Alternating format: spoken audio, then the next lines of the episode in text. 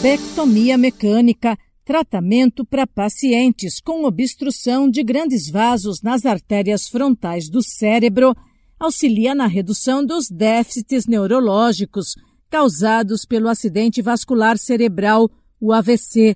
O procedimento busca restaurar o fluxo sanguíneo na região atingida. Olá, sou Bernadette Druzian e converso no Saúde e Bem-Estar com a médica neurologista Júlia Calas, especialista em neurologia vascular.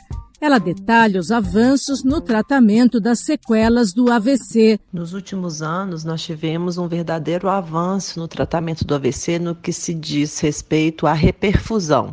Reperfusão seria medidas que a gente tem para desobstruir esse vaso e voltar à circulação é, do sangue nessas artérias do cérebro e conseguir para conseguir reverter essa área de infarto, né? Essa área de penumbra e de isquemia que um AVC poderia causar. É a trombectomia mecânica, que é um procedimento que, é, por via endovascular, chega até o interior do vaso, onde tem um trombo obstruindo, e consegue é, remover esse trombo.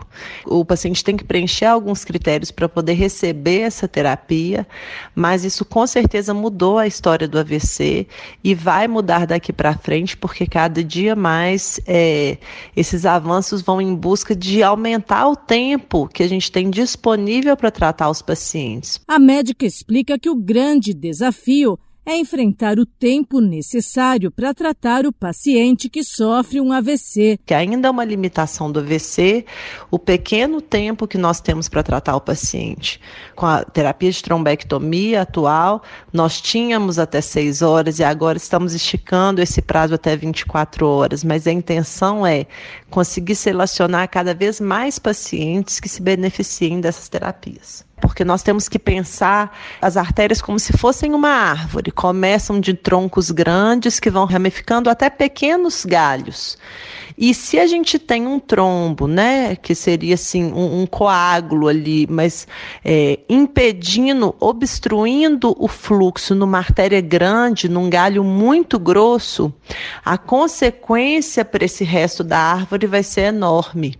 Então, nesses casos, em trombos grandes, em artérias principais, artérias bem grandes que carregam bastante sangue, é, nós temos a indicação em até seis horas do início dos sintomas do AVC de indicar a terapia. O procedimento é rápido e tem efeitos bastante relevantes. Por via endovascular, por um cateterismo, chega-se até esse trombo e ele é é, retirado dali por um stent, né, que é um, um aparelho, né, como se fosse um um captador assim desse trombo, ele puxa o trombo e só de puxar o trombo ele já desobstrui a via e esse sangue volta a passar normalmente. Então é uma terapia muito aceita no mundo inteiro, o nível de evidência dela é o maior que tem e a eficácia dessa terapia é comparada com a eficácia do uso de antibióticos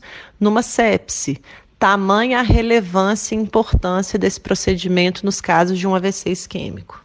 Dados mundiais apontam que cerca de 15 milhões de pessoas por ano sofrem um AVC e um terço do total fica com sequelas permanentes.